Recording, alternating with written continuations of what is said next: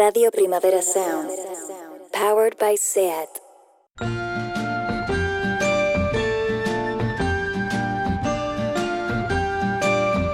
Ever since the day that you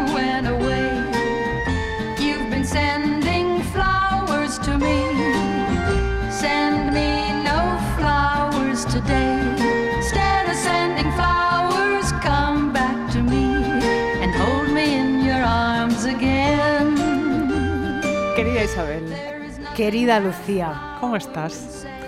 pues mira, te voy a decir la verdad. Estoy muy bien y eso significa que algo horroroso y terrorífico va a pasar. Ay, Ya. ay, ay, ay. Vivo alerta, Yo estoy súper alerta también, ¿eh? Súper alerta. Algo pasa. como lechuzas. Como, le- como, como lechuzas en in the night. Además que todo es muy aburrido ya, ahora ya sí que ya... Ya, ahora no hay nada.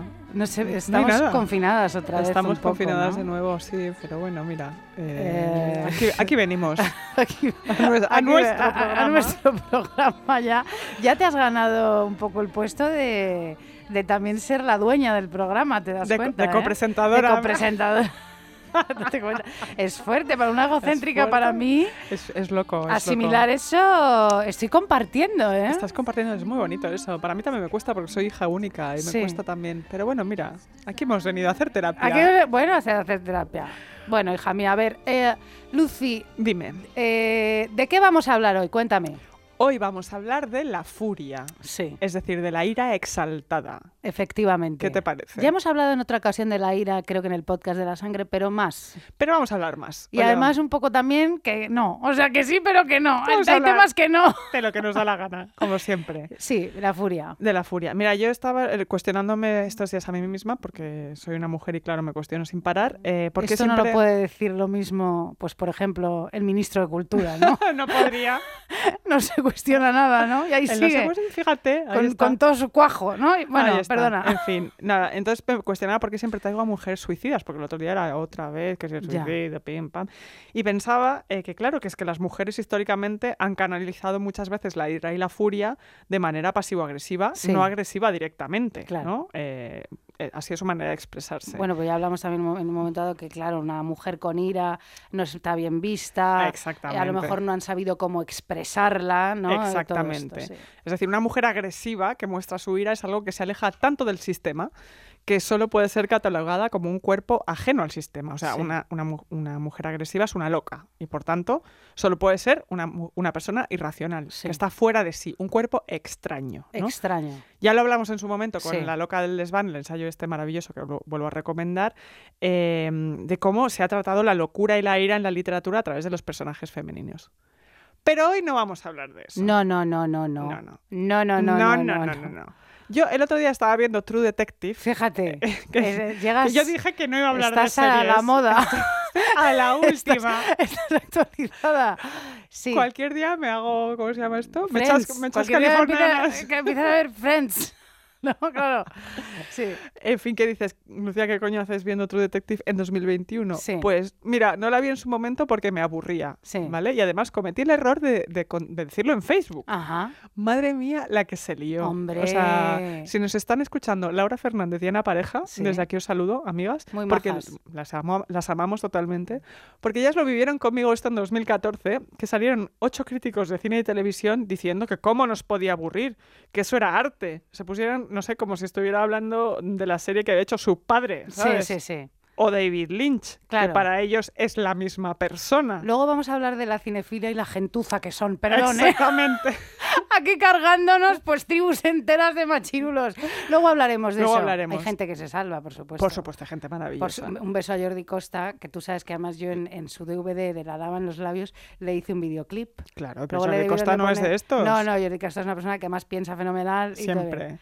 Perdón. Eh, pero nada, entonces nosotras estábamos muertas de la risa porque Claro. de repente era, ¿pero qué pasa aquí? ¿Sabes? Sí. Y, y además siempre usaban el mismo, el mismo argumento, que era, bueno, no todo va a ser girls. ¡Ah, ¡Anda! Ya, ya quisiera tu detective ser girl. Y ahora, uy, no sabes cómo me hiere que me digas eso, ¿sabes?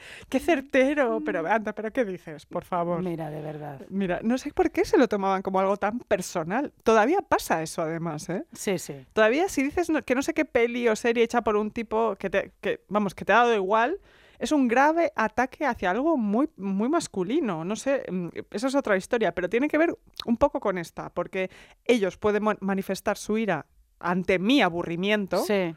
pero yo no puedo manifestar mi aburrimiento. Bueno, tú o sea, puedes ¿qué tontería porque, es esta? Porque detrás de ti va eh, Laura Fernández, Ana Pareja y luego voy yo, ¿sabes?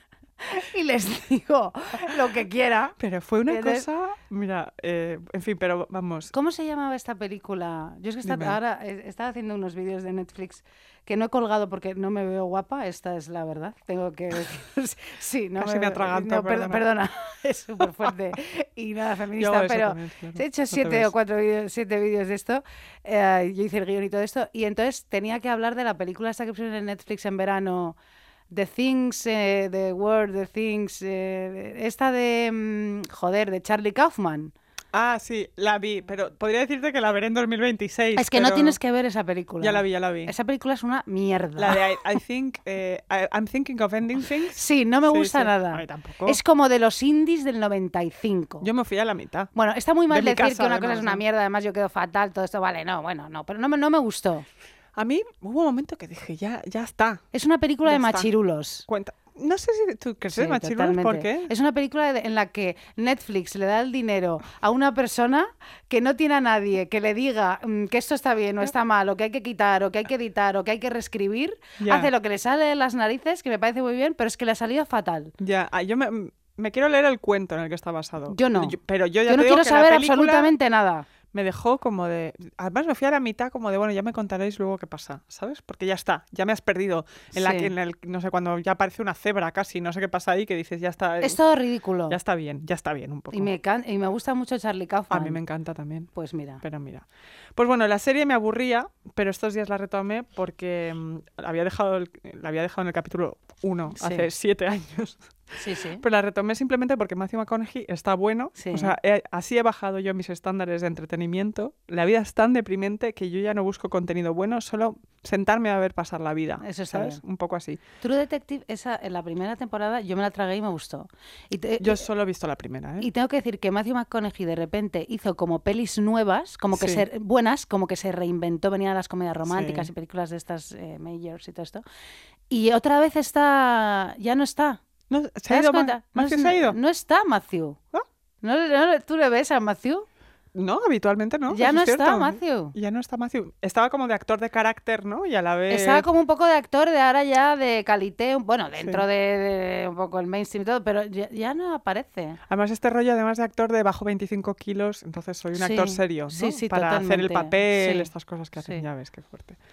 Pues bueno, em, nada, que yo no tengo nada que hacer. Eh, justamente estaba pensando que, que- qué tipo de vida llevo, Sí. que ya no tengo ni fotos que subir a Instagram. No, hombre, ¿sabes? pero porque además nos van a poner verde cada foto que subas. Porque, ¿y, dónde estás? ¿Estás, la- ¿Te estás riendo, la- estás respirando, no tienes la mascarilla, estás en tu casa, hay siete personas. Ya, No, pero la gente que sube fotos eh, de Instagram, ¿qué, qué coño suben? Porque claro, yo est- estaba mirando mi teléfono el otro día y pensaba, pero si yo no he hecho nada fuera de mi casa, ¿qué hago? No tengo cos- cosas que subir, ¿qué hago? Fotos en mi balcón, la gente, no sé, sube fotos en pandemia muy creativas, o sea, Sí. un selfie, un concierto al que van en exterior en sitios bonitos con sol, un pimiento bien iluminado, no sé, sí, te juro.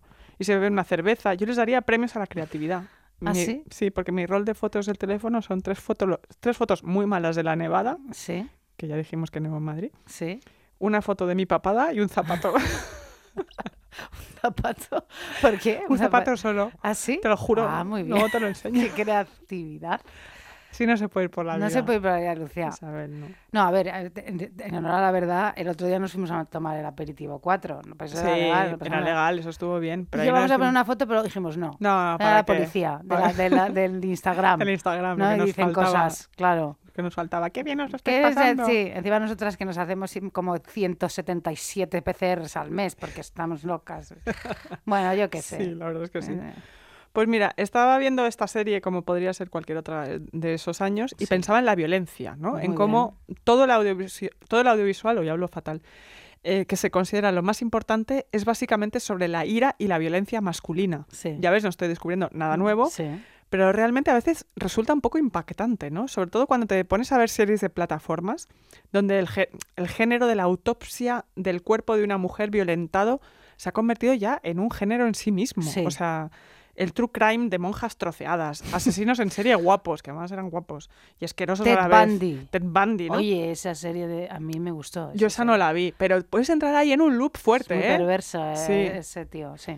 ¿Cuántas series se han hecho sobre esto? ¿Cuántas veces más podemos ver a una mujer a la que le están practicando una autopsia y le sacan algo de debajo de las uñas? O sea, es, es El impresionante. silencio de los corderos. Claro, Claro. todo eso, a que me gusta, ¿eh? Sí, a mí también. Pero No, no, por hay algo ahí supuesto. perversitio. Sí, sí, claro.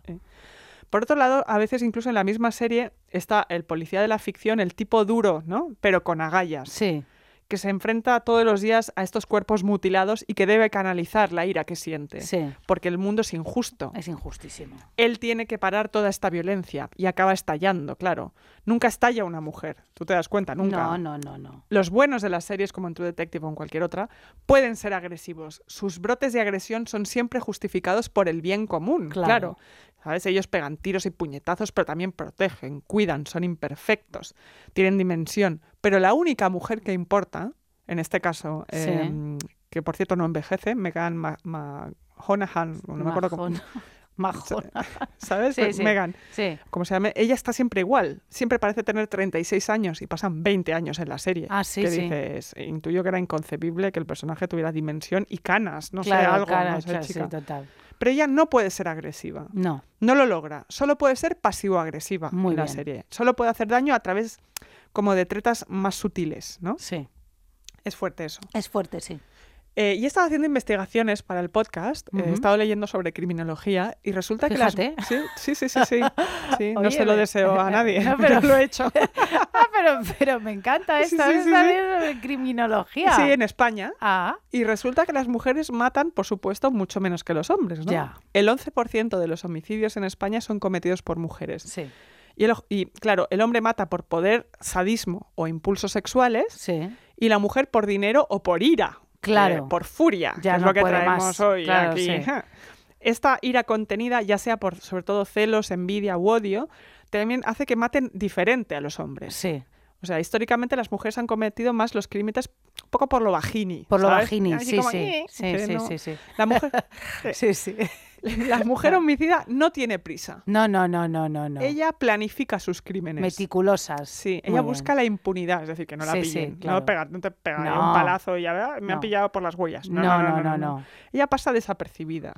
Con- como porque ella quiere legitimarse, ¿sabes? O sea, ella justifica sus actos, generalmente con veneno o inyecciones. Muy bien que hacen, la verdad que son muy claro. Me parece fascinante. A mí también me parece fascinante. Estamos aquí dando pistas para que ya sabes. No, no. Bueno, estamos hablando de la sociedad española. Sí, el 11%. En España se mata así. Se mata así. No pasa nada. No Esto es información. Esto es información. de servicio. Sí, por supuesto. Otra cosa que me cosa, fascina sí. de las series estas es que la familia siempre es un motor de distracción sobre lo realmente importante, que Sí. es siempre el trabajo, El trabajo. El trabajo, claro. ¿sabes? o sea, pero no en esas, sino en todas. Absolutamente todas las series donde hay un detective, un oficinista o básicamente un tío que además de tener un trabajo tiene una familia, esta familia siempre es un problema en la acción. En plan, ya está Claro, mi mujer sí. reclamándome que no le Sí, presto sí, sí. atención a mi hija, Claro. que se mea en la cama, tal. Menuda. Pero no ves que tengo un caso en el cual un asesino en serie les clava estacas a sus víctimas en los ojos. Claro. Mary, no te das cuenta. Hombre, pero es que el héroe, claro, tiene que tener obstáculos, hija. Ya, pero que el obstáculo sea la familia, chico. Ya, Eh, es ya, como ya. un poco. Es como la ¿no? parienta, ¿no? Ya está la ya parienta, está la parienta pidiéndome pegándome ahí, atención. claro. Claro. No puedo entretenerme con la casa vallada y los niños, estoy muy ocupado. ¿no? Sí. Entonces, ¿cuántas escenas vamos a ver? ¿Cuántas Sí. más? De mujeres que se levantan en camisón o camiseta y bragas a las 4 de la mañana y bajan descalzas a la cocina. Sí. donde está él y le miran a través del quicio de la puerta con afecto y compasión y le dicen, ¿qué haces levantado? Ven a la cama. Porque, ¿y sabes después de lo, lo que viene después? Dime, dime. De eso. Después se acuestan en la cama, ella cierra los ojos, se echa para atrás y le dice al detective, nací para besarte. ¿Entiendes? Ella, pobre, todavía cree eso. Y el otro está pensando en la mujer mutilada en el brazo en el río y entonces... Todas son movidas. Qué fuerte. Bueno, pues cuando están todavía en la cocina y ella le dice, ven a la cama, cariño, que Sí. levantado, él con los ojos enrojecidos, mirando fotos de cadáveres, le dice, no puedo, te- tengo que seguir. Y ella al principio lo entiende ¿no? Sí. y le lleva un té caliente Sí. y espera estoicamente a que él resuelva el caso. Otras veces ya se va a casa de sus padres en algunas pelis Sí, con sí. los niños. Harta, harta, Sí. harta ya. Harta. Claro. De, oye. De venga. Entonces cuando Richard, en medio del caso, vuelve a casa, descon- mira desconcertado su casa vacía, porque. Richard no se ha enterado de nada de lo que pasaba en su casa nada. mientras él estaba investigando por ahí. sí, que dice, Richard, fíjate un poco. Eh, sí, Fíjate. Pero ¿para cuándo una escena en la que ella le diga, mira, no, no tienes que seguir, no, te voy a montar un pollo porque yo no me casé con un policía para esto. Sí. Lleva a tu hija al colegio Sí. y entérate de qué deberes tiene, joder. O sea, construyete tú el sistema solar con frutas, que a Claro. lo mejor te apetece eso, que es lo que me toca hacer a mí. Que Claro. tengo que hacer Venus con una mandarina, Marte con nectarinas Sí. y a ver si consigues tú una nectarina en pleno febrero. Es que, ¿Eh, Richard? Richard, eres imbécil. Te lo digo. es que verdad. O sea, guapo, me tendría que ido a vivir con mis amigas, Ya, eh, salir de juerga, tomar chupitos de mezcal, por fin, que es lo hacerme que bollera y no estar metida en esta puta casa Sí. contigo, Richard. Pero Richard no se entera. No se nada. Así que, mujer de policía de ficción, Sí. un poquito de furia, dale fuerte que tú puedes, compañera. Qué fuerte, ¿no? Me ha encantado todo esto. Qué fuerte. Es que es así, Sí, son sí, todas iguales. Sí. También hubo Las muchos... pelis, ellas, No, sí, sí. Hubo también muchos guionistas españoles que se metieron con True Detective. ¿Ah, sí? Por eso yo decidí verla. verla. ¿Y por qué Porque- se metieron con ella? No lo sé. Como, ah, qué rollo, ¿no? Me, ¿no? Ya, o sea, como yo. No, eh, no. sí, pero yo soy de tu equipo. O sea, quiero decir, ¿no? Yo me la, te confieso que me la vi bien, ¿eh? Ahora, porque claro, estamos en casa, ¿qué vas a hacer? Hombre, ese final series. en el laberinto aquel, todo eso, eso- eso era- A mí eso ya no era. Ya ¿Qué, no. qué dic- qué dices? Ya, no, no. ¿Qué no. dices? Eso ha envejecido bien- mal, ¿no? Claro. Ibas bien hasta ahí. Sí. Estábamos ¿Por qué hacerle más loco al loco, no? Claro, Porque que- ya que- llevarlo hasta ya el paroxismo, ¿Pero ¿no? esto qué es? Claro. Nadie vive así. Sí, de todas maneras estamos hablando solas, pero nadie se acuerda de Nadie se acuerda, no pasa nada. Mira, voy a hacerte una cosa súper divertida. Mira, cuéntame. Mira, primero te voy a poner una canción, ¿vale? De Sí. los Carpenters, Muy bien. donde Karen Carpenter canta una canción estupenda que se llama Heart in Each Other. Ujú. Te voy a poner los 30 primeros ah, segundos hasta el estribillo. Muy bien. Mira, Eva, por favor, ponla. No one in the world Es maravillosa, Karen. as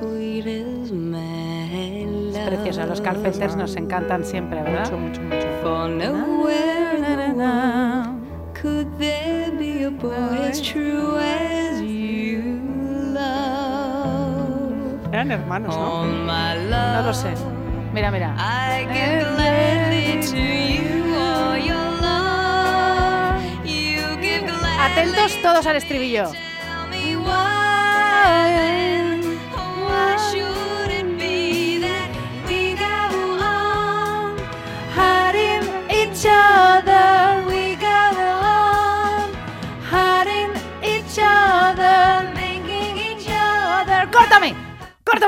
Muy bien, bien. Que se quede todo el mundo con esto. Y ahora Sí. te pongo Sí. la versión de los Avalanches, mi disco preferido ahora mismo, que las me encantan, me chiflan. Mira esta pedazo de versión, por favor. Ya. Ya, ya. Vez. Yeah, yeah. Yeah, yeah. La rapera. O sea, mira esta cosa impresionante. Mira, Karen. Capas y capas.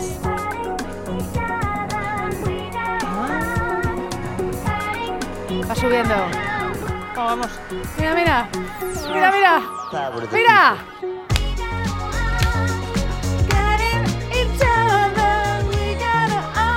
¿Esto es lo más o qué? Es lo más, es lo más. Mira, mira.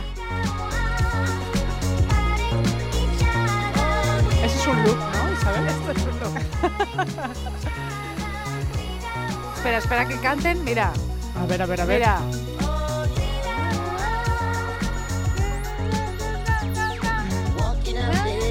Bueno, bueno, bueno. Qué Me encanta. Esto para cuando volvamos a bailar Ay, por favor. en el sí. 2024. Cuando no hablemos más de series. Avalanches. Bueno, Ay, qué maravilla. Muy bien, muy bien, muy bien. Hiding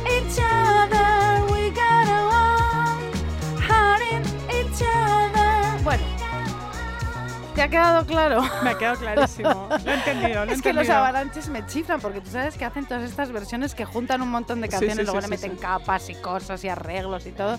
Y han hecho esto que llevan como 16 años sin sacar disco Y mira. y yo estoy obsesionada. Luego Muy te voy a poner otra de avalanches. No, ¿eh? no, sí, ya lo he, em- he Ya lo has visto el guion. que digo, "Mira, Creo que la va por ahí. Sí, sí. Bueno, vamos a A ver, ver. Lucía Ligmaer. Hablamos de la furia. Y a mí hay una cosa que me enfurece muchísimo. Bueno, hay- Ajá. hay muchas cosas que me enfurecen muchísimo, normal. ¿no? Pero también me interesa muchísimo. Y es este debate de separar el autor de su obra. Ah, vamos a abrir ese melón. Vamos a abrir ese melón de una vez por Muy bien, todas. muy bien, me encanta. Vamos a ver, yo sinceramente y para empezar creo que es absolutamente imposible El que separarles. separarles. No estoy hablando que no te pueda gustar la obra de un gilipollas y, a sabiendas que es gilipollas, Mm. pero no se puede separar la obra de su autor. Es inherente completamente a su autor. ¿Cómo va a ser así? Su vida es su vida y tú creas a través de tu vida, ¿no crees? Yo lo que, yo lo que, o sea, yo lo que propongo, que ahora te mm, por ejemplo, vamos a ver, vamos a ver. Te puede encantar eh, Polanski, La semilla del diablo. Por supuesto. Luego otra cosa es que estés de acuerdo en que el año pasado le dieran el César a Mejor Película, que yo me cabré muchísimo. Yo es que ni la vi, pero me cabré por, por- Eh, porque sí. Acaba de salir justo todo esto, Me Too, no sé qué, a qué viene. a qué no, viene vi- esta na- movida. no viene a Mm. cuento. Picasso, ¿qué quieres que te diga? Ya ¿no? sabemos lo bueno, que es, todo. sí. Phil Spector, que se acaba de morir, pero que era otro cabronazo, pero que a su vez inventó el sonido de la música de los 60, mi etapa favorita. Sí, y, y también estoy un poquito harta de que ahora que se muere, cuando se muere Phil Spector o gente así, es una persona con luces y sombras. Ya, sí. No, No, se ma- mató a una mujer. Sí, sí, sí, Eso no sí. son luces No, y no son sombras. luces y sombras. Es otra cosa, Cari. No se puede separar la obra del autor. Y cuando digo esto, significa que tú hablas de sus logros y de su genialidad, pero Claro. también hablas de su mierda. Lo tienes que decir. Hablas de su Claro. mierda porque, perdona que te diga, no hemos estado encumbrando la autoría y sobre todo, por ejemplo, bueno, hablo de la cinefilia, que luego voy a hablar de ellos, que es una gentuza impresionante reaccionaria, y lo han llevado hasta la cumbre. Pues se podrá hablar también de lo personal de todas estas personas, ¿no? Y además es que ya va inherente. Además es que afecta lo que hacen, especialmente. Quiero decir, es que incluso si no afecta, es que hay que... A mí me, me me parece que cuando no se habla de eso, es, es un, también es un, es un acto político. Hombre, claro, claro. Es que, pero por supuesto que sí. Ya o sea, está. vamos a ver.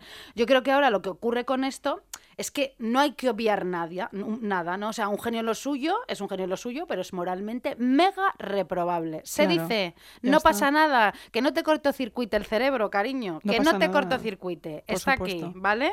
Entonces, aquí la figura del autor se cuenta en toda su magnitud y no se habla, como dices tú, de claros oscuros, no, no, no, no, se dice todo. Y qué importante además es para, por ejemplo, el feminismo, movimientos LGTBIQ o movimientos antirracistas, que se cuenta ahora mismo todo. Es crucial. Por no se puede esconder nada, no se puede hablar de claroscuros. Y, y no es puritana una por decir eso. No, no, es que aquí no hablamos de censurar, ni nada, mucho menos. nada. Vamos a ver todas las obras, vamos a todo, vamos a, a, a todas las exposiciones, vamos a la filmoteca No, a ver además, todo. si no- pero pod- si no- podemos decir que esta gente ha hecho estas cosas. El ¿o arte, la mayoría del arte, eh, da- está- vamos, no, no- no podríamos disfrutar ninguna de nosotras de nada, porque ya ves Por tú, supuesto, ¿no? Claro. por supuesto. Bueno, hay muchísimos matices, como tú me decías ayer en este debate, y tú me contabas una cosa muy interesante eh, de Gil de Viezma, ¿verdad? Sí, bueno, es que justamente en estos días estaba hablando de, de Gil de Viedma otra vez, porque eh, a raíz de, de hablar, por ejemplo, en Francia, lo que trajimos ya el caso Matzneff y como hablamos del consentimiento, pues que Gil de Viedma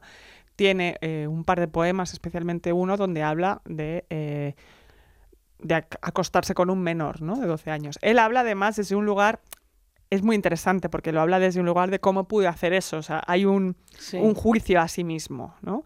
Pero bueno, el, el hecho es que lo trata. Y muchas veces parece que se habla de, mm, de todas estas cosas como lo que tú dices, separar autor y obra. Y es bueno, podemos hablar de Gil de Viedma también desde ese lugar, ¿no? O sea, eh, no es descontextualizarle No, en para absoluto, nada, por supuesto. Entonces parece que solamente me interesa a mí por eso, porque siempre parece que se habla desde, desde un lugar de solo pasa desde la izquierda hacia la gente eh, de derechas o tal, cuando Gil de Viedma ha sido un referente también en la izquierda. Sí. Entonces, eh, nadie está... No sé, no- la moral del autor no está fuera No. en ningún momento. No, no. Y puede haber... Y se puede juzgar la obra también desde el lugar de cómo cómo transita él, él mismo con sus demonios. Sí, ¿sabes? totalmente. Y no pasa nada. No pasa nada. No pasa nada. Ya está bien. Ya está bien, Ya está está. bien. No Sí, pasa sí. nada. Bueno, pero mira, atiéndeme, Lucía. Quiero decirte algo que quizá no esperes, doloroso también. ¿Me entiendes? ya, sí. A ver, este debate es viejísimo. No es que ahora de repente. No, claro. Este debate es viejísimo. Y te voy a contar yo una cosa interesantísima. Mira, atiéndeme, efectivamente. En 1965, Susan Sontag, mi mejor amiga, ¿vale? Claro. En ese momento de su vida, en 1965, daba más prioridad a la estética que a la ética. ¿vale? Luego esto es fuerte porque ella odiaba ducharse, ella era una cochina súper fuerte, Susi odiaba el agua como los gatos, para ella todos los días era domingo, era una marrana, se ¿En duchaba, serio? te lo juro, pero la estética era importantísima en lo demás, lo formal importaba más que la ética. Bueno, da igual, este era un dato que te quería decir, pero bueno, parece, ella siempre, siempre, con- ella sí que con claroscuros, bueno. Pero ella se pirraba por lo bello, por lo formal. ¿Y qué pasó? Pues pasó que en 1965, en esos momentos, subió a los altares, elevó a los altares a Leni Riefenstahl, cineasta y fotógrafa ultranazi, y a su obra, ¿vale? Una obra llena de películas, documentales estéticamente maravillosos, pero repletos de propaganda nazi y de bajeza ética, por lo tanto. De cosas nazis, básicamente. Efectivamente, Mm. nada nazi no puede ser bajo éticamente, ¿no? No, bueno. Sobre todo, hija mía, vamos a ver, todo el mundo alucinaba con el triunfo de la voluntad, que es este documental. Bueno, el triunfo de la, de la voluntad está en. YouTube y es una cosa impresionante. Sea, porque Mm. es un documental rodado en 1934 en el Congreso de Nuremberg, al que acudieron más de 700.000 militantes y todos mega nazis, súper grandilocuente. Y allí hay un montón de discursos de un montón de nazis y hay una música alucinante, operística, unos planos flipantes, aéreos, todo wow, todo alucinante, la grandeza de todo aquello. O sea, era una cosa. Y está considerado como uno de los documentales artísticos más acojonantes de la historia del cine. Vamos Claro, a ver. claro. En fin, lo tenéis en YouTube, insisto, es bastante impresionante. Además hay, un, hay una introducción con una voz en off, o sea, es que todo, bueno, te va introduciendo en ese mundo, ¿no? En ese mundo nazi que de repente estás viendo ese documental y como que te, de repente te apetece hacerte nazi, ¿sabes lo que Bueno, te digo? porque es propaganda. Claro. Tenéis también en, en YouTube el de Olimpia, ¿vale? Que es otro documental de Leni Riefenstahl de tres horas y media sobre los Juegos Olímpicos en Berlín en 1936, con otra vez imágenes increíbles mostrando el gran despliegue nazi, poderío, que fíjate, fíjate una curiosidad, en las pruebas, eh, en, o sea, en, esas, en esos Juegos Olímpicos, en las pruebas de 100 metros lisos, 200 metros lisos, salto de longitud y carrera de relevos, ganó el estadounidense Jesse Owens, que era una persona negra. Sí, sí, sí, es brutal eso. Y a Hitler, a Hitler casi le da un patatús. Pero fíjate que la Riefenstahl, claro, ¿no? En el docu le trata a Jesse Owens como si fuera un héroe, pero luego para contrarrestar al Führer, al Führer directamente le retrata, bueno, pues como si fuera Jesucristo de verdad que baja del cielo, o sea, una cosa, una divinidad, una cosa alucinante. Bueno, además eh, Hitler a ella le encargó unos planos aéreos también, una cosa alucinante, todo, mm, eh, mm, o sea, producido por Es precioso, ellos. el documental es Sí, precioso. son tres horas todo. Bueno, Mm. Estos, duques, estos docus súper financiados por los nazis, Hitler, ya te digo, pidiendo planos mega estupendos, le dieron una pasta a Leni Riefenstahl que te, que te cagas. Para Sí. que todo aquello, bueno, pues quedara plasmado todo esto, ¿no? En Olimpia, además, porque ya va más allá que en el triunfo de la libertad, todo es de, de- de voluntad, todo es súper poético. O sea, ya empieza a utilizar recursos a cámara lenta con los atletas llegando a la meta. Hay unos juegos a contraluz alucinantes, hay unos planos aéreos, como te he dicho. O sea, bueno, la repanocha total. Ella tardó muchísimo en editarlo, se esmeró muchísimo, Sí. buenísima cineasta, Eh, bueno, acojonante. es todo. brutal, es brutal. Bueno, es- estas cosas es interesante como los grandes, mm, o sea, los grandes documentos fílmicos de que, que han formado parte de que, que son historia del cine eh, son racistas, porque el Sí. nacimiento de una nación También. que es una, es una barbaridad, Es una barbaridad, una barbarité. pero absoluta. Y el, el- el propaganda del Ku Klux Klan dome- domesticando a, ¿no? al, Totalmente. al afroamericano mediante linchamientos, o sea, es, es un delirio. Y son obras de arte. Son obras así. de arte, sí. En fin, bueno. Bueno, eh, aparte de esto, bueno, lo, que el viento se llevó, todas estas cosas que hará Bueno, Disney, claro. todas estas cosas que, oye, chica, pues no pasa nada por anunciar que, que tiene contenido tal, tampoco, Tampoco a pasa las manos a la No- cabeza. no te arruina la no, peli. No, nadie te está censurando nada, que os estáis poniendo todos, ¿no? Vez poco la cinefilia, ¿no? Que estáis todos, sois una gentuza. Bueno, total, que llega Susan Sontag, ¿vale? Y un montón de artistas encantados con Lenny Riefenstahl 40 años después. Muy bien. Muy bien. Nadie está diciendo nada. No. Todo fenomenal. Sí. Pero ¿qué pasa aquí? Pues que a finales de los años 70, ¿vale? A finales de los años 70, se empieza a reivindicar a esta artista, Leni Riefenstahl, y su cine, y sus documentales, y su obra, a tope, y a ella misma, y todo fenomenal. Y ella, Sí. aprovechando el tirón de esta, reivindicación, de esta reivindicación, empezó ella misma a reivindicarse como artista, pero fíjate qué cosa, ella fue una tramposa internacional, porque se empieza a reivindicar como artista apolítica, ¿vale? Apolítica, que afirmaba deberse únicamente a lo formal, a lo estético, a la belleza, y empezó a blanquear su imagen, Claro. ¿vale? Y ¡eh! ¡Eh! Por ahí no. No, no, no. Por no. ahí no, no, no, no, Lenny Danger, tilín, tilín, tilín, tilín. Liar, impostora, Lenny, ¿qué?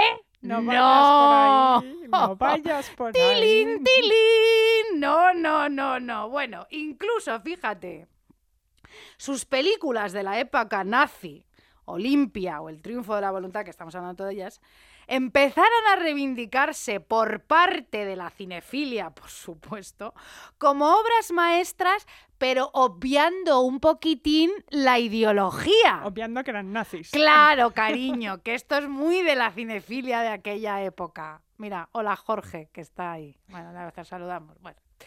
Esta reinvención de Leni Riefenstahl fue posible gracias a la idea de que se puede separar al autor de su obra, ¿vale? Películas nazis, exaltando los valores nazis a tope, pero chica de una belleza sin igual descomunal. Si la estética es lo único que importa, entonces esta señora es la puta ama, ¿vale? Claro. Tanto es así que en 1974 la invitaron a un festival de cine en Estados Unidos como invitada de honor. Y poco después publicó un libro de fotografía sobre los pueblos Nuba en Sudán que Susan Sontag, Susan Sontag, que llevaba tres semanas sin ducharse, la tía guarra en ese momento, porque yo no le puedo entender, puso por las nubes ese libro. O sea, le privó y dijo, es el libro más deslumbrante de fotografía de los últimos años. Vale, me parece todo hasta aquí muy bien, aunque Sí. ahora vamos a empezar a matizar. Por supuesto. Pero aquí llega el tomate. Dámelo. Tomato, tomato, Tomato, tomato, tomato. vale. Llega el tomate. En 1975, 10 años después de que ella la elevara a los altares, y un año después de que ella dijera que su libro era más- Nuba era la puta hostia reputa madre de la, la leche, de Lenny Riefenstahl, Susan cambia de idea. Ajá, ajá, sí. También te digo que, claro, en ese momento estamos en pleno auge de la segunda ola feminista y movimientos antirracistas, ¿vale?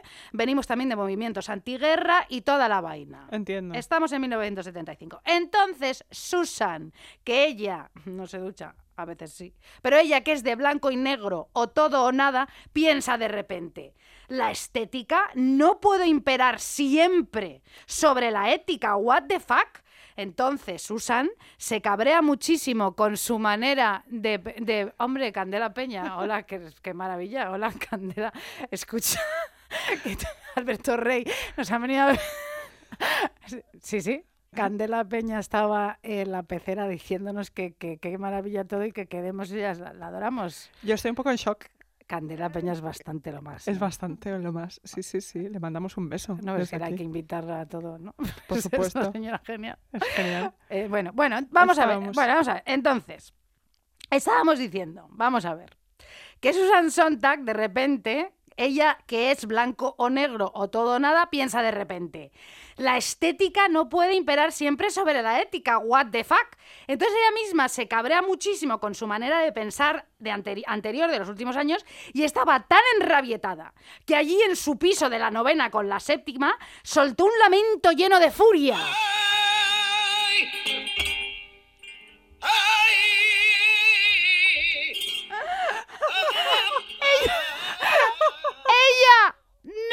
podía, te lo digo, o sea, ella estaba muy enfadada. Con lo que había hecho. Ella, por favor, ¿cómo estaba de enfadada? O sea...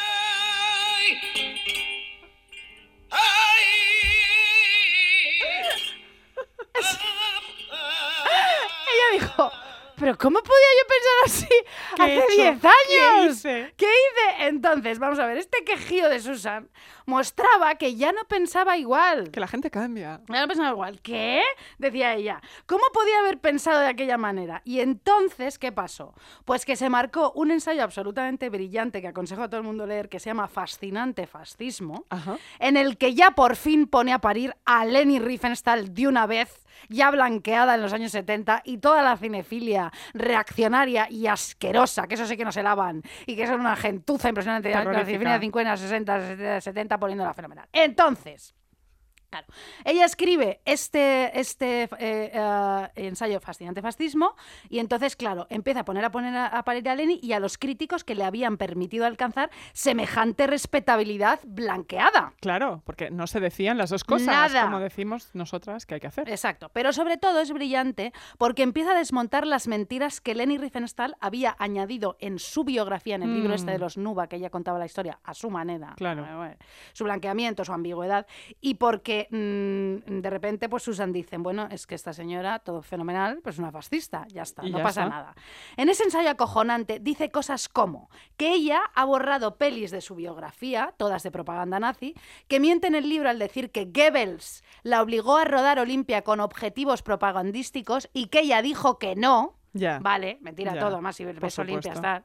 Y que luego Goebbels quiso destruir la peli, pero que la peli se salvó por la intervención de Hitler. Todo mentira. Todo mentira. Luego se inventa que la detuvieron dos veces en plena Segunda Guerra Mundial. También mentira. En fin, y Susan va desmontando todas estas cositas que ella va diciendo, mm, todas sus mentirijillas, en plan mm, que pudo hacer sus pelis con facilidades ilimitadas y muchísimo dinero y cooperación nazi en todo momento, hasta por lo menos 1941. O sea, mucho tiempo. Fíjate si es así. Colaboracionista. fíjate, totalmente. Fíjate si es así, que después de volver de una visita a Hollywood como invitada de Walt Disney, Bueno, que ese es otro que un día Eh, hablaremos. Otro, eh, ese- un día hablare- hablaremos de Walt que Disney. está criogenizado por- Madre mía. Sí, bueno, pues un eh, después de volver de, de- de invitada de Walt Disney allí, los fascistas, los americanos, todo, Todos. acompañó a la Wehrmacht, el ejército alemán, a una invasión a Polonia como corresponsal de la guerra uniformada. O sea, y con su propio equipo de cámaras y con su propio equipo de fotografía, de todo. O sea,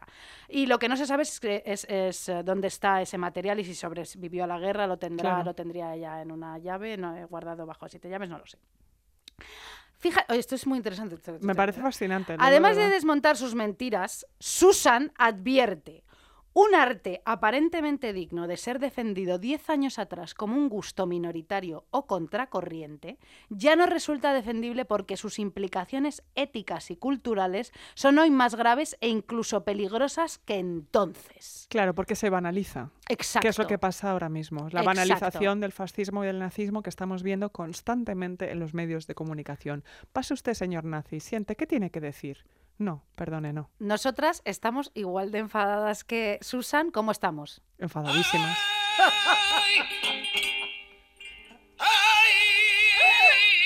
Esto no se puede aguantar. Es insoportable. Bueno, vamos a ver. En fin, Susan en, en Fascinante Fascismo, que, eh, que por cierto, bueno, es que yo me, yo me lo compré, yo me estoy comprando todos los eh, ensayos de esta señora, bueno, ya porque ya De hecho, ya loca. te estás empezando a aparecer. No, pero me ducho todos los días, No, cariño, no, pero... no lo digo por Bueno. eso, digo por jersey cuello vuelto. Sí, sí, estoy así un poco, sí, parezco una... Bueno, sí. En fin, Susan la pone a parir y no solo a ella, voy a volver, Mm. sino a todos esos críticos de cine más vanguardistas de la época que mira tú por dónde obviaban lo del nazismo. Todos sabemos, de verdad te lo digo, hay excepciones, por supuesto, porque además allí dentro, ver, todos sabemos de siempre que la cinefilia ha sido una gentuza reaccionaria, y lo digo ya, una vez más cargándonos figuras masculinas históricas, allá vais, no me importa la mierda.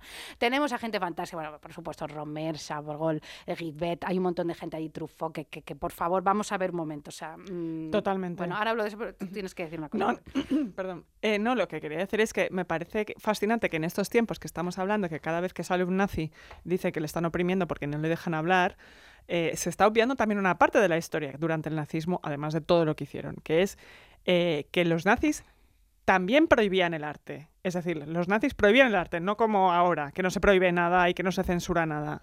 ¿Vale? Es decir, por el- el- la exposición Arte Degenerado, Ertantete Kunst, que la hicieron Sí. en julio del 37, em, era- se llamó arte degenerado porque era lo que los nazis llamaban, o sea, era lo que consideraban los nazis que era. Y empezaron a borrar y a borrar y a borrar artistas del espacio público y, de, evidentemente, de, de cualquier espacio en el que pudieran estar. Entonces, me parece que ahora, últimamente, estamos oyendo hablar mucho de, de que nos censuran a la Sí. ultraderecha. No, queridos, aquí quien ha censurado históricamente siempre, ha siempre han sido los mismos. Bueno, está esta película maravillosa de John Frankenheimer. No sé si me he explicado bien. Te has explicado fenomenal. John Frankenheimer, este que todas las obras de arte van en un tren, ¿te acuerdas? Sí. Esta película, sí. Sí, sí, sí. Maravillosa. Y luego, vamos a ver, ¿no fue Peggy Guggenheim quien su colección le pidió al Louvre que si podía guardarla eh, eh, esta con- eh, colección de arte abstracto con todos estos mm, señores fantásticos que no me acuerdo ahora, no sé si era Mondrian, no sé cuántos, que les pidió al, al Louvre que si se la podía guardar. Sí. El Louvre dijo que no, que además no valía nada, esto no tiene a lo mejor nada que ver con eso, y, y se lo tuvo que esconder en un, en un almacén, no sé qué. Bueno, esa historia ya la contaré mejor porque ahora estoy leyéndome todo Peggy Guggenheim, que tú ya hablaste de ella, me cae muy bien. Es bueno, fantástico. bueno, vamos a ver. Bueno, la cosa es que vamos a ver. Hablamos un momento de la cinefilia. sí. Es verdad que el cine es lo que es por ellos. La cinefilia, estoy hablando de la cinefilia 40, 50, 60, un poco 70, todo esto francesa, americana, ¿vale? Así ha ido perfilando nuestra forma de ver el cine. Ellos han defendido la importancia del cine como arte independiente de la literatura, la pintura. Les debemos grandísimas obras maestras porque además luego muchos eran directores. Gracias a sus estudios, a sus reflexiones, bueno, eh, existe una especie de historiografía del cine, todo. Pero luego además ellos decidían, fíjate, qué autor era bueno, qué autor era malo, y no había otra. Hacían listas y y comparaciones, se pelean con otros cinéfilos con los que no están de acuerdo, todas sus pasiones primarias salen ahí a relucir, defienden vehemente lo que ellos consideran como se debe hacer cine, eran muy, muy radicales, rechazaban todo lo que no fuera su opinión, pero lo que importa aquí es que lo que más les preocupaba, o sea, o sea que porque ellos vivían, vivían en el cine, Claro. el cine era más grande que la vida, la vida era aburrida. Solo el cine importa. el- solo el cine importa. Eh, claro, o sea, el amor en el cine es impresionante. eh, eh, los galanes del cine son impresionantes. Me olvido un poco de vivir la vida porque el cine es mucho mejor. Que la La pantalla vida es mundana, luego tengo que volver a mi cochambre de casa en París en una guardilla a comer latas mm, de guillet. Y no quiero, No claro. quiero, ¿cómo ¿no? voy a querer eso? Exacto. Vamos a ver, efectivamente. Pero que importa que efectivamente es que a ellos les preocupaba más lo formal que la ideología o la temática de la película. Muchísimo más. Claro. Eran personas, eh, al final, un poquito de derechas, aunque luego muchos decían que no, No, otros que no, pero lo los más reaccionarios. Solo les preocupaba la estética. Así que con Lenny Riefenstahl, ellos felices. Claro, totalmente. Felices, claro. Ellos casi todos machistas, homófobos, snobs, todo mal. Por cierto, todo esto que yo estoy sacando, que yo estoy siendo más vehemente y en realidad me van a poner a parir, no me importa. Me acuerdo que no, No. saqué yo las revistas fuertecitas aquí en este país. Bueno, la cinefilia de ese momento, que imagínate, eh, me machacaron, me pusieron a parir, una asquerosa. Bueno, da igual. No todos, por supuesto, había gente maravillosa y la hay y todo eso. Bueno, yo qué sé, ¿no? Quiero decir. Bueno, mira, ya me estoy liando. Bueno, hay un libro buenísimo que además yo le presenté el libro junto a Julián Genison, fantástica persona, a Vicente Monroy, que es un tío listísimo, que se llama Contra la cinefilia, que te empieza a contar un poquito todo esto, esto, cómo era cinéfilo y cómo luego un poquito reniega de esa figura, porque les debemos lo mejor y lo peor. peor, claro. Muy bien, pues ya está. Y no pasa nada, pasa está todo nada. bien, Se por- puede decir, ¿verdad? Se puede decir, claro que sí. Claro. Es que por eso sacaba yo el tema de, que soy muy pesada, pero de esta exposición y de estos artistas prohibidos, porque no, no se está prohibiendo nada, estamos contextualizando quién es Sí. esta gente. No es lo mismo. Quienes prohíben son siempre los mismos. Sí, no hay que olvidarlo nunca. Nunca hay que olvidarlo, Lucía Ligmar. Bueno, total. Que Susan lo que dice es que la cinefilia, esa gente totalmente desideologizada de aquella época, muy preocupada en lo formal, fue el mayor apoyo del cambio de actitud hacia Riefenstahl. Ellos y su idea del obello, y su idea del, del obello, ¿no? Esa línea, eh, esa fue la línea tomada por los defensores de Riefenstahl que incluyen, como digo, las voces más influyentes del establishment de la vanguardia fílmica, Sí. que siempre, vuelvo a decir, estuvo interesada en la belleza y nada más. Bueno, vamos a ver. Y esto mismo es lo que defendía la propia Leni Riefenstahl, no te vayas a creer, ¿no? Ella se inventó lo de la estética, lo de yo solo voy por la estética, aupada por la cinefilia, que como digo, gentuza total. Fíjate si es así que la entrevistan en Calles de Cinema sobre el triunfo de la libertad Olimpia y le pregunta un cinéfilo periodista de calles de cinema. El triunfo de la voluntad y Olimpia tienen en común que ambas dan forma a cierta realidad basada ella misma en cierta idea de la forma. ¿Ve usted algo peculiarmente alemán en este interés en la forma? ¿Me puedes explicar? ¿Me, me puedes explicar esta pregunta? ¿Ve usted algo, no? ¿Ve usted algo peculiarmente alemán? ¿Ve usted pecu- peculiarmente nazi, en Nazi, esta, en ¿hay esta, algo no? nazi ahí? ¿Eh? No, tú fíjate que pregunta más eh, directa, eh, un poco directa absurda. Y ella responde como si fuera una ratoncita, la ratoncita Martina, inocente y pura y casta alemana. ¿Cómo se puede? Voy a hacer como si fuera alemana y Vas a hacer- ratoncita. Vas a hacer de ra- ratona Sí, alemana. sí. Muy bien, dale. Sencillamente, ¿no? ¿Cómo es? Sencillamente puedo decir que. No, así no. Esto es, es como, ¿En el como chiquito. No, espérate, ¿cómo, se- ¿cómo hablaría una alemana sin. No quiero yo meterme con nadie. Eh, Sencillamente puedo decir que me siento espontáneamente, como, como, ratoncita, atraída por todo lo que es bello. Sí, belleza y armonía. Y, quiz- y quizá, y quizá este cuidado en la composición, esta aspiración a la forma sea en efecto algo muy alemán. Pero yo no conozco exactamente estas cosas. Vienen del inconsciente y no de mi... Bueno, ella lo voy a leer normal, no se entiende Sí. nada. Porque es que parecías un dibujo animado Sí, sí. latinoamericano. No, es que, no, perdón, ¿eh? Yo, a ver, hombre, que luego dice para acá Arevalo. Hombre, no. Que luego dicen que sí y tal. No, no, no. Oye, nosotros no somos esas Va- cosas. va- vamos a... Sí. Vamos a centrarnos. ella, o sea, bueno, mira, ella lo que quiere decir, vamos Sí. a ver, mm, que lo que le inter- mira, no lo voy a leer. Ella está como, ella dice, estoy fascinada por lo que es hermoso, fuerte, saludable, lo que está vivo. Busco la armonía. Cuando se produce armonía, soy feliz. Creo haberle contestado a usted con esto. En fin, que hay que, mm, o sea, como que sí, solo la belleza y lo demás, mire, era casualidad. Si está todo el rato ahí las, las siglas estas eh, nazis, las básicas y todo eso demás y toda esta cosa, ha sido una casualidad. Ah, sí, yo estaba divinizando a Ha sido una casualidad. Yo Porque yo soy una rata. Yo pasaba ratita- por ahí. Ratita Martina. No, bueno, Yo pasaba por hay Nuremberg. que leerse este ensayo de Sontag, que es fascinante y que es fenomenali. Vamos a leerlo todas. Fascinante fascismo. Favor. Fenomenali, como dices tú. Oye, te voy a poner una canción. Creo que va siendo hora. Luego no quiero que la cinefilia venga a atacarme y a ponerme debajo Bueno. de la cama. Estamos diciendo que existe el autor y existe la obra. Y que las dos cosas son Y importantes. que luego hay cinefilia estupenda. Y hay cinefilia maravillosa. Pero bueno, la mayoría no. Pero hay alguna que no. si nos queréis machacar, chicos, ¿qué le vamos a hacer? No sé. ¿Qué es esta maravilla que me pones? Esto que te pongo es, eh, se llaman Altingun, son unos holandeses de origen de Anatolia. Y, eso- esto lo vamos a poner para bailar. Ahora, sube, Venga. súbelo. ¡Eh! Koca dünya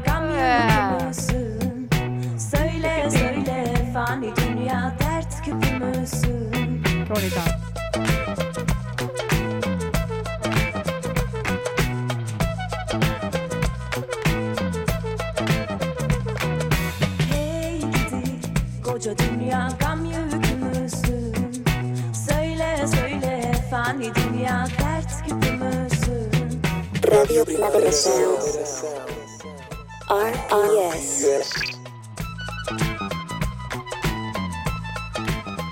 Bueno, yo te iba a contar toda una historia de, de- que me pasó esto que cuentas de Leni Riefenstahl, que hubo una exposición muy chula en la MAFRE hace como tres o cuatro años de un fotógrafo que yo no conocía de nada, que se llamaba Albert Renger Patch, que trabajó, eh, unas, una- hacía unas fotos hermosas, trabajó en la Alemania de los años 30 y no logré encontrar en ningún sitio, ni del catálogo, Sí. ni en ninguna parte de, bueno, este señor que hacía fotos de fábricas, hacía fotos de vasos, cuál, qué participación había tenido en, en todo, digamos, en todo el nazismo, porque el tipo deja de fotografiar en el 44, Pero ella- precisamente. él le hacía fotos a ella haciendo fotos. No, no, no, él hacía fotos de, de fábricas, es un Sí. tipo que, que hacía fotos súper formales Sí. donde no había gente. En ningún momento había gente. Pero claro, yo quiero que en el catálogo me aparezca, bueno, este, este hombre está insertado en su tiempo. Y su tiempo es el nazismo. Y Sí. además en el 44 se retira, se va al bosque, empieza a hacer fotos de bosques. Y encontré el otro día, preparando el podcast, eh, una queja de, unos curators ahí en Estados Unidos de es que no puedes hacer, porque esta exposición venía del Jeu de Pomme, Sí.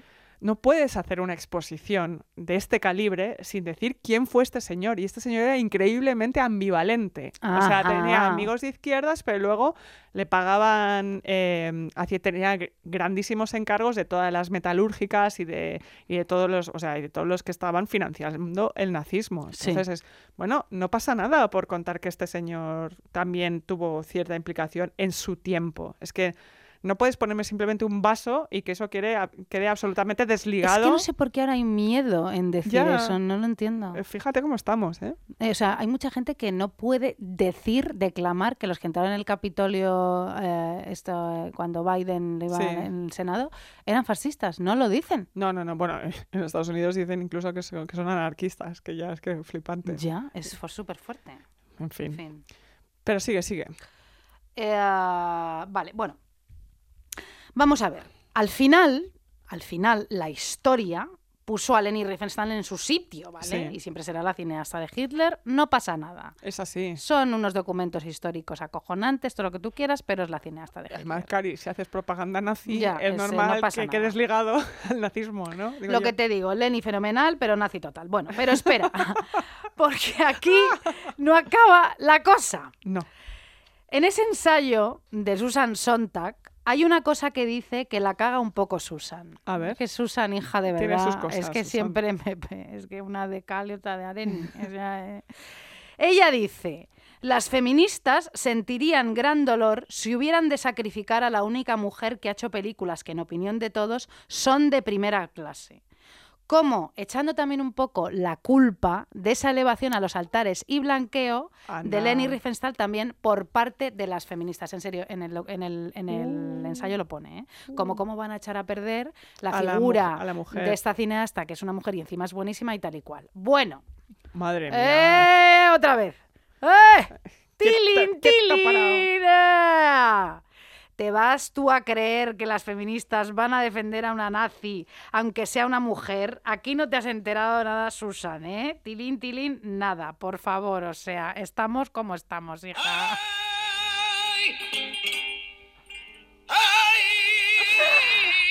Bueno, De verdad, Susan. entonces, ¿qué pasó? ¿Qué pasó con esto? Adrienne Rich, que es una pedazo de señora poeta y gran ensayista, por cierto. Un beso a Gloria Fortune, esta escritora estupenda, por recomendarme sus ensayos, porque ya me los he leído. Adrienne Rich escribe en la revista The New York Review of Books una contestación a esto que dice Susan, y claro que Susan se quedó picueta. Claro. ¿vale? Ya ahí se quedó sin duchar allí tres semanas, la boca abierta, y estuvo. Bueno, y le dice Rich, mira bonita Susan de los huevos, mira, mira lo que te digo. Han sido los cinéfilos, han sido los cinéfilos y no las feministas quienes la han resucitado, que son de hecho las únicas que la han criticado y han criticado la proyección de sus películas. Toma ya. Claro. Susan enfadadísima, ¿vale? Porque alguien la contradice. Claro, sí. Le contestó fatal. Además, una contestación, una contestación súper machirula, muy mal. En plan, esto es demagogia pura, izquierdismo pueril de los 60, bla, bla, No bla, bla, ta, ta, ta. Muy mal, Susan. Pero calla, hay más. Todavía. Sí. Tú sabes que Susan Sontag idolatraba a Roland Barthes. Muy bien, Roland Barthes siempre de muy bien, a tope Genial con todo. Roland Barthes. Bueno, de hecho, Susan le rinde homenaje en un libro llamado Bajo el signo de Saturno.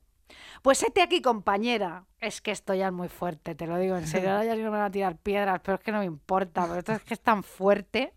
Roland Barthes, con todo su coño, ¿vale?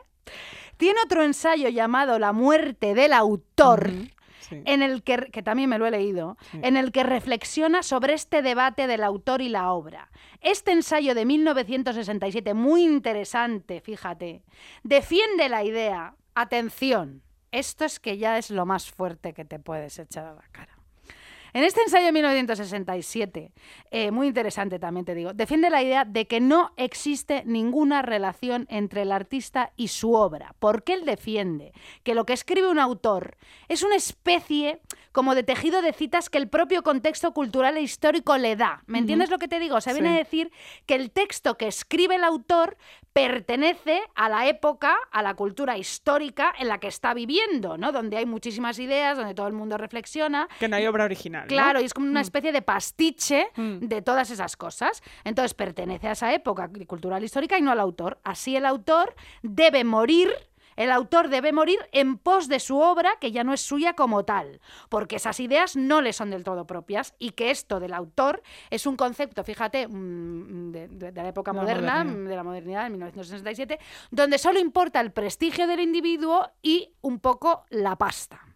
Dice Bartes, hay que valorar el sentido de reconstrucción múltiple que tiene un texto, que interactúa con otros textos, pues todos pertenecen a una propiedad, la cultura, y que aquí la ideología capitalista, la cual da la máxima importancia al autor como persona, propietaria de sus ideas, con las cuales se puede lucrar. Mira. Hoy en día esto es posible, dice Bartes, porque importan mucho las biografías, los diarios, los manuales, etcétera, donde vemos cómo en gran parte la cultura tiene su centro en el autor. Mira, No estás de acuerdo. no. Eso dice Roland Barthes, un señor prestigio, prestigio, prestigio, esto, mm, ¿qué dices? Prestigiosísimo, Lucía. Ajá. Lo dice este señor prestigiosísimo, esto, prestigio, prestidigitador, lo dice este señor prestidigitador, pero es que al loro ya, porque estoy a la vuelta de tuerca más impresionante que vas a tener en tu vida de un señor, ¿vale? Ese señor dice esto y luego escribe un libro que se llama Roland Barthes por Roland Barthes, ¿vale? en el que habla de sí mismo, de sus ideas, de sus reflexiones y de sus textos. A veces se refiere a sí mismo en tercera persona, cuando no está todo el rato en cada frase, hay siete veces yo, yo, yo, yo. ¿Cómo te quedas? Pues que aplícate el cuento Roland un poco, ¿no? O O, sea, una cosa o la otra. ¿Cómo cojones, cómo cojones te quedas? ¿Cómo te quedas? Picuetas. sí. Roland Bartes por Roland Bartes. ¡Ay! ¡Ay!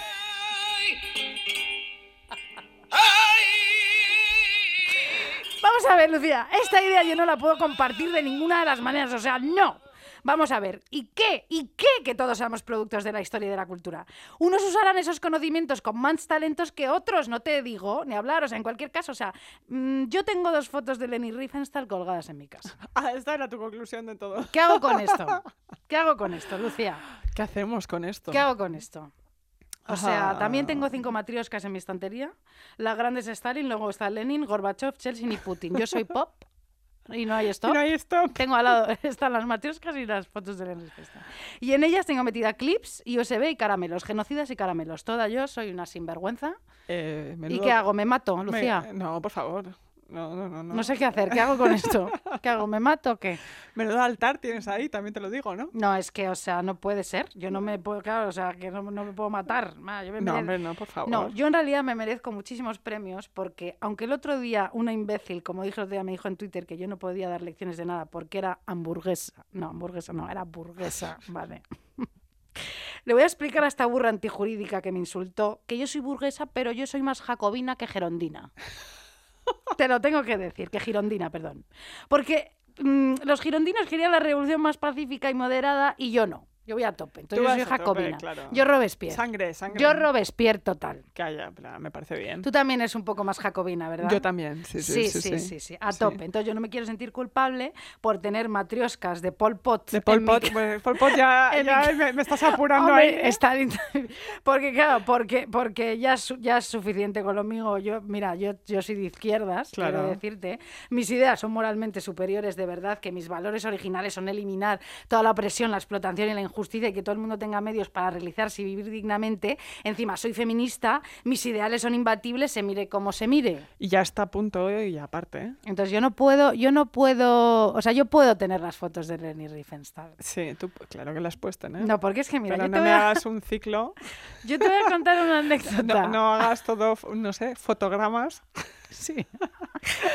un, un monográfico. de Y no digas que es y no digas que es nazi, ¿no? Claro. Vamos a hablar de la- del formalismo de Lenin. Claro, Bueno, pues sí. Lenin, tenía sus cosas también, un ¿no? pedazo de Era nazi, era nazi. Además, un poco creo que era un poco amante de Hitler, ¿no? Eso se, con- se contaba, y por supuesto lo he negado, pero también negó que era nazi, o sea Claro, que, ella, que vamos ella a es una saber. mentirosa de primera categoría, Hombre, ¿no? Por supuesto. No, pero mira, de verdad, yo te voy a decir una cosa. Yo puedo tener fotos de Leni Riefenstahl y tú también, que te las he visto en tu casa, no mientas, porque siempre estamos aquí. Porque, fíjate, yo te voy a contar una anécdota de mi superioridad moral. Ah, por favor. Mira, yo odio las bodas, ¿sabes? Me encanta este, este giro inesperado. No, porque yo odio vestirme un poco de fiesta y, y ir allí a hablar con gente ridícula que me quita las gafas siempre para ver cómo le quedan. que Esto es una cosa Qué horror, impresionante. claro. Y me preguntan si voy a tener hijos cada dos minutos. Qué pesadez. ¿Sabes? Lo odio. Mm, Voy a decir ya desde aquí que por ahora no. Y ahí, punto. Ya está, no pasa este, es- nada. este es el ¿no? comunicado Es que- oficial. ¿sabes? Entonces, bueno, yo fui a una boda hace unos años y yo no tenía vestido. Y entonces yo me fui a las Rozas Village Sí. y me compré en un outlet un vestido de Vittorio Luquino. Yo era otra persona. Yo me compré un vestido de Vittorio Luquino. ¿Cuándo fue esto? Esto fue ya hace tiempo. Fue antes de hace- conocernos. Sí, sí, pues yo era Mm. feminista todo. Yo me compré un vestido de Vittorio Luquino con un sombrerito de flores, ¿no? Yo, bueno, yo parecía Vicky Martín Berrocal, estaba yo encantada. O sea, ¿verdad? Claro, claro. Vittorio Luquino. Yo era otra persona, insisto, porque ahora no, no, No me verías con un eso. vestido No, de Vittorio no. Luquino que son gente... Que- que un beso desde aquí. Sí, sí, pero bueno, entonces, bueno, yo me compré un vestido de Vittorio Luquino y entonces un vestido como lleno de lentejuelas, Ujú. ajustadísimo. Yo no podía respirar. Que además se me salían las tetas sin Ah, parar. o sea, bueno, yo iba ya. a- sin parar un vestido con lentejuelas todo y las tetas al aire. Entonces yo iba equivocadísima en, e- a la la, a vida, la claro. boda. Iba con unas plataformas de 20 centímetros que yo no podía andar. Iba, parecía Robocop, iba andando porque en una boda con tierra. Ah, yo iba estupendo. con un sombrero y todo Luquino, las tetas fuera, 20 centímetros. ¿De qué color eran los zapatos? Eran importante. marrones, así como además, eh, como esto de pitón. De pitón. Ah, ibas a topísimo. Sí, sí, porque Lentejuela lentejuela, pitón. pitón, Ah, claro, vas bueno. con todo. Sí, además yo tenía luego un postizo que me pusieron. Yo lo llevaba todo porque yo era otra persona, te insisto. Muy bien, muy bien. Pero yo creía que iba muy elegante. Bueno, yo iba a la claro. boda de, de- de una señora mexicana con- que tenía mucho dinero. Ah, muy bien. Yo era eh, burguesa, recuerda jacobina, pero era burguesa, entonces fui Claro. allí con mi Vittorio Luquino y entonces, bueno, yo, claro, llevaba, como era justo, yo llevaba una faja muy fuerte porque, claro, porque era muy ajustado, yo no quería que se me sobresaliera nada. Y yo entonces estuve toda esa, eh, toda esa boda, yo estuve pues eructando con ganas de vomitar, yo vomitaba canapés, bebía y todo, yo estaba qué hecha una mierda, ¿sabes lo que te digo? Entonces, bueno, yo no podía andar, me miraban las tetas toda la boda, se me salían sin parar, que además me puse una especie de sujetador que no sé, se me salía todo, era, te- era todo, te-. Era todo. Tu- En un momento dado tuve que irme un descampado, me quité la faja, ¿sabes? Allí ya todo, aproveché para, para todo, porque, o sea, yo era un globo, porque ya es- había llegado y andaba a dos pasos minutos, dos segundos por minuto, ¿no? Dos Zapatos, minuto. eh, pintada, pues como si fuese, yo qué sé, Sí, ¿sabes? sí. No sé, ¿no? Sí, sí, pues eh, fatal, ¿no? Las tetas fuera, hecho una defesio. Pero yo, fíjate, aún así, me, cuando me quité los zapatos, eh, la- ya iban tetas directamente, me quité la faja, me quité el postizo, yo ya era un payaso directamente, era Ya. it la cara, era... Pues yo aún así, yo aún así, yo fui a la pista de baile, ¿eh? ¿Cómo con las tetas fuera. Como una señora. Como una señora. Y yo me puse a defender la teoría del giro afectivo de Sara Ahmed. Pues claro que sí. ¿Vale? ¿Quién no? Entonces, yo puedo tener fotos de Leni Riefenstahl. Y si quiero, puedo tener fotos de, de Pol Pot, efectivamente, matrioscas de lo que me salga a mí del coño. Porque yo era burguesa, nudista, que en aquella boda pedagógica, jacobina, yo creo que puedo tener en mi casa lo que quiera.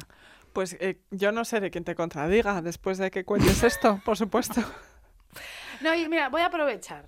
Dime. Como ya estoy enfadada, un poco furia, furibunda, te voy a decir una cosa. Hoy estamos hablando en realidad de la furia. Sí. Vale.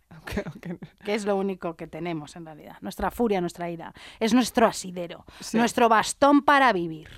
La paz interior, Lucía, que tú Sí. y yo buscamos desesperadamente. Donde sea, como Con sea. pastillas, sin pastillas, con terapias, sin terapias, todo eso. Todo. No existe. No. Ya es hora de que tú y yo ya lo veamos. Lo, tenemos que aceptar como hemos aceptado tantas otras cosas. La paz Sí. interior no existe, solo existe neurosis, deseos de venganza, sensación de injusticia y cualquier intento por parte de otro ser humano de demostrar que eso no es así es absolutamente inaceptable. Me parece muy bien. ¿Sabes quién hace eso sin parar? ¿Quién?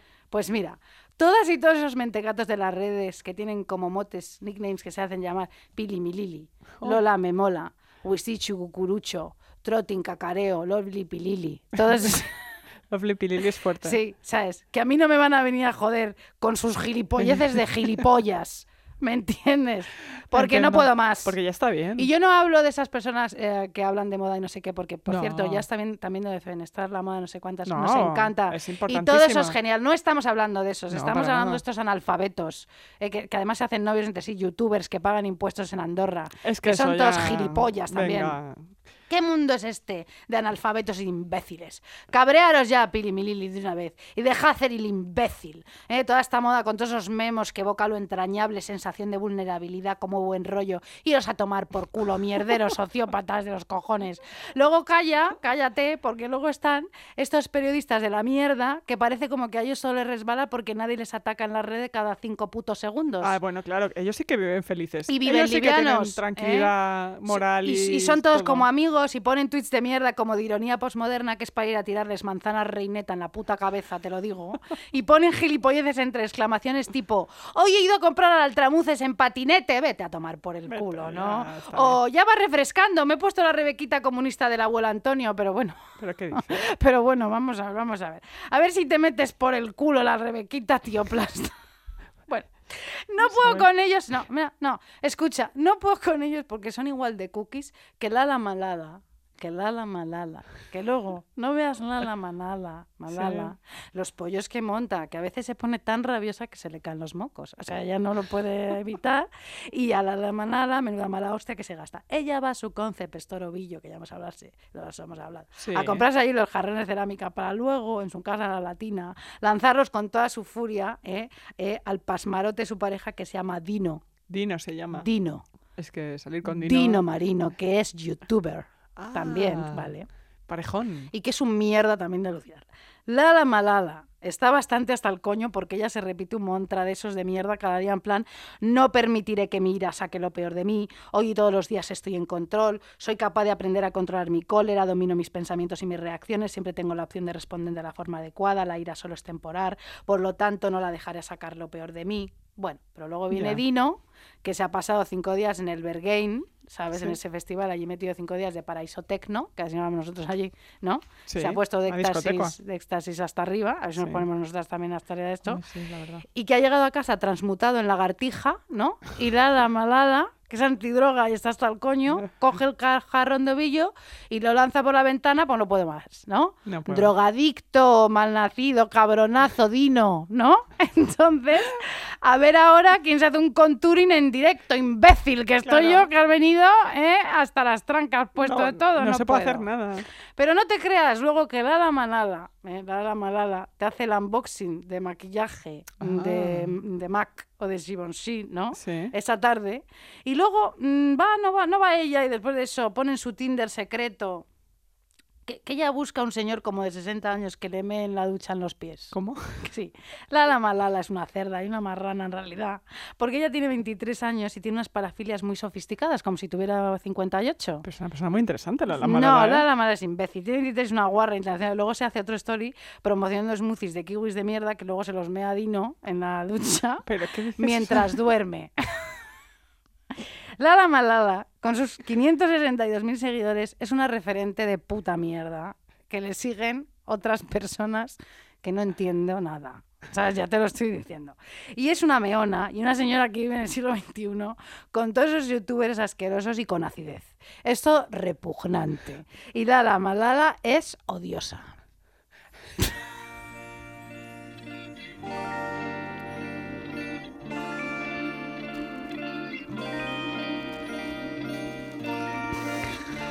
Menos mal que se llamaba La Furia este programa, ¿eh? No puedo. Avalanches. The Divine Chord. A tope.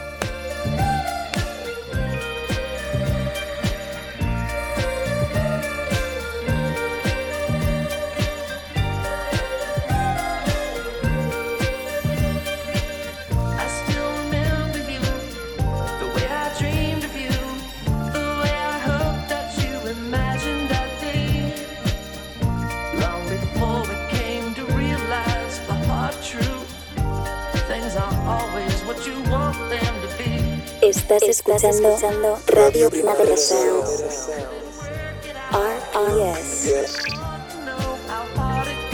Bueno, ahora tienes tú.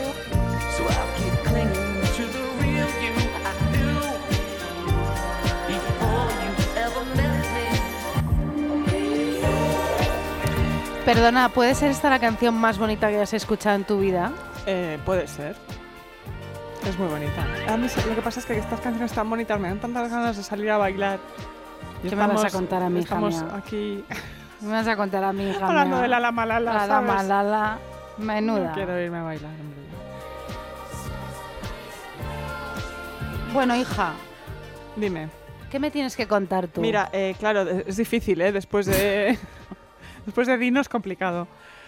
Pero eh, retomando el tema de la, de la furia, la ira, eh, eh, sabes que está el libro este de Susan Faludi de Reacción, que es una maravilla. Sí. trata todo esto. Y el de Soraya Chemali, que lo hablamos aquí. eh, Exactamente. bien.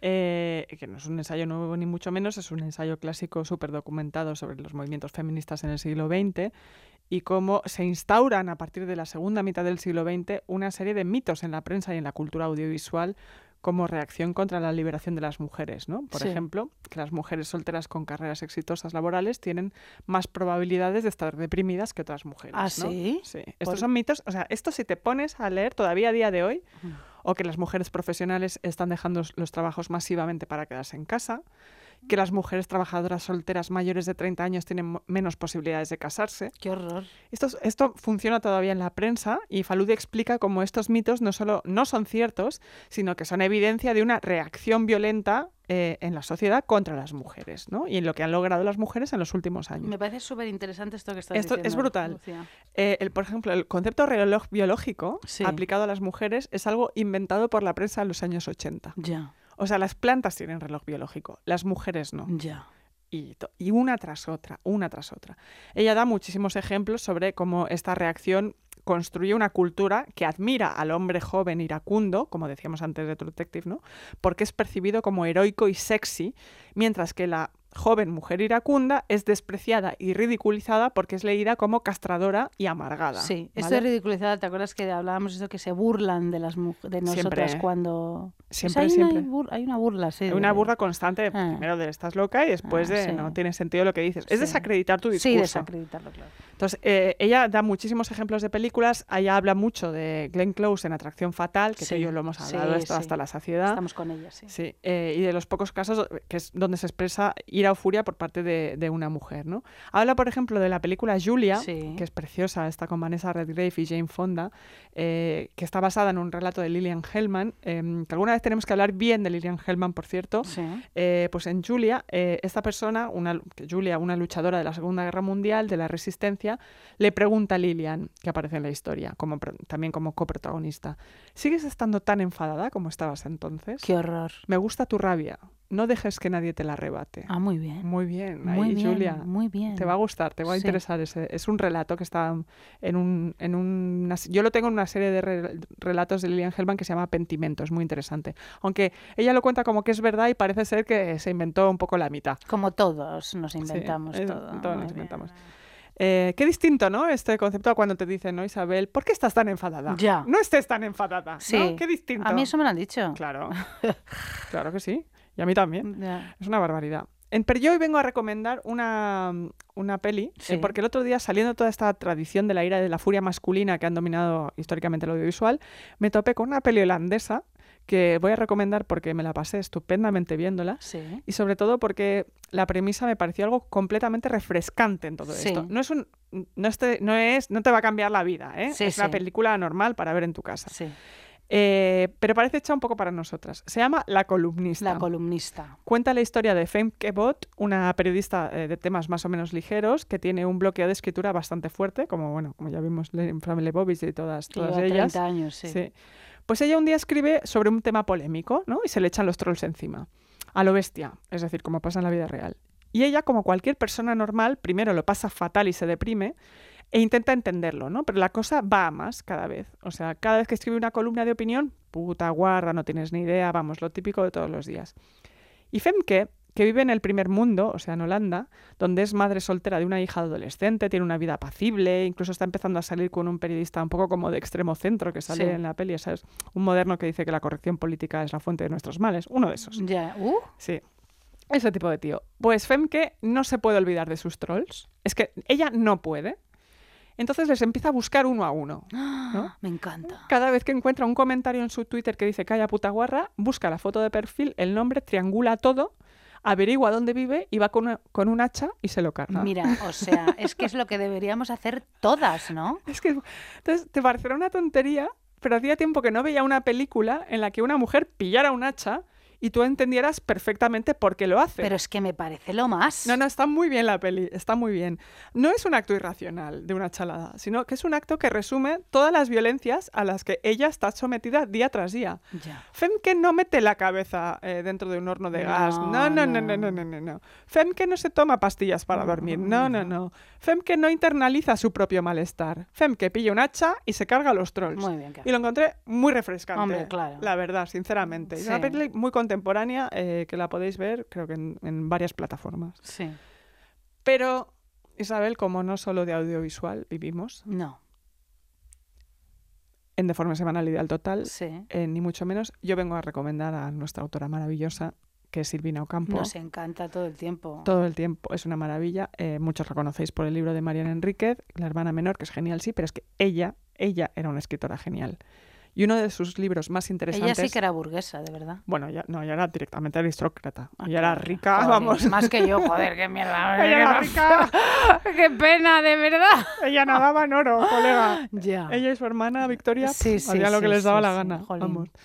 Pues Silvina tiene un, un libro que se llama La Furia y otros cuentos, que es interesantísimo. Muy bien. Que se lo editó su hermana Victoria en la editorial Sur, que Victoria era la rubia y la más era la cigarra, Sí. y Silvina era más la hormiga. Fíjate. ¿Sabes? Siempre hay un poco eso. Sí. Y un poco más la especial, ¿no? Porque tenía una mente especial. sí, era especialita. diferente. Era distinta, sí, sí. Pues ¿por qué elige Silvina el título eh, para, su, para su libro de uno de sus cuentos que se llama La Furia? Porque la mayoría de estos relatos, que yo los recomiendo muchísimo, La Furia y otros cuentos, por favor, mm, leos ese libro. em, es un libro de relatos que tratan eh, a niños con rasgos monstruosos y crueles. O sea, son cuentos que te incomodan mucho, Sí. ¿vale? Te hacen sentir extraña. Lo explica una académica, eh, Brenda Sánchez, que Ocampo hace referencia explíci- explícita en este libro a un mito griego, el de las erinias, Sí. que después los romanos bautizaron como las furias, Sí. ¿no? que eran unas hermanas terribles que existían para atormentar a aquellos culpables de crímenes contra el orden social. O sea, particularmente de crímenes de sangre contra la familia. Las furias iban ahí, zasca, a por sí, ellos. Sí, sí, sí. Yo he ido a ver Las Furias en teatro. Creo que estaba Alba Flores, que es buenísima actriz, por Es cierto. fa- fantástica. Entonces, eh, las furias no reconocían la autoridad de los dioses más jóvenes, los olímpicos, y eran criaturas horribles con sus cabellos entrelazados con serpientes. O sea, las, Mm. las furias eran lo más. Eran justas pero despiadadas y no atendían a circunstancias atenuantes. En plan, yo es que no sabía muy bien lo que hacía, es que estaba borracho. Anda, cállate, Pepe. Ahí van las furias y te machacaban. Eso está fenomenal.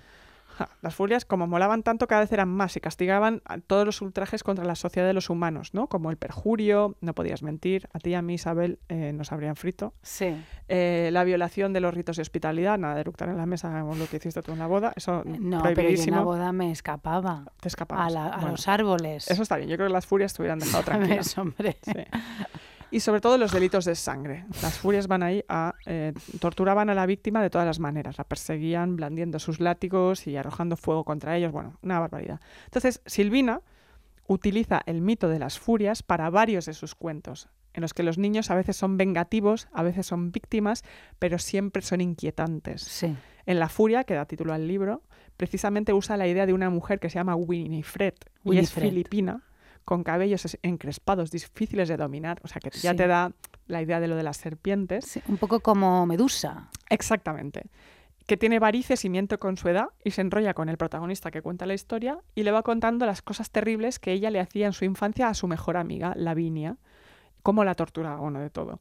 Winifred es una furia, todo el rato quiere escandalizar al narrador y provocarle, es soez, es vengativa. Sí. Vamos, es un personajón como la copa de un pino. Qué Yo no voy a desvelar, no voy a desvelar más lo que pasa en el relato, que es bastante fuerte porque acaba como el rosario de la aurora. Sí. Pero el hombre dice, le dice a Winifred, ahora comprendo que solo quería redimirse cometiendo mayores crueldades con las demás personas, redimirse a través de la maldad. Fíjate. Me parece que eh, redimirse a, tra- a través de la maldad. Es lo que tiene que hacer la es Malala. es- es una enorme ma- manera de acabar Pues eh, sí, el podcast y- de hoy. y la, la malala que se deje de Y a la, coquismos. la maldad, eh, redímete a través de la maldad. Leed, por favor, a Silvina Campo. Sí. eh, qué maravilla. Y ahora, por favor, Acabamos con... acabamos con Bolero Falaz, que es una de mis canciones favoritas Qué bonita. de Aterciopelados, con la gran. Andrea Echeverry, que también bastante furia, Andrea. Ah, sí, sí. Buscas en mis bolsillos pruebas de otro cariño. Pelos en la solapa, esta sonrisa me delata. Labial en la camisa, mi coartada está hecha trizas. Estoy en evidencia, engañar tiene su ciencia. Estoy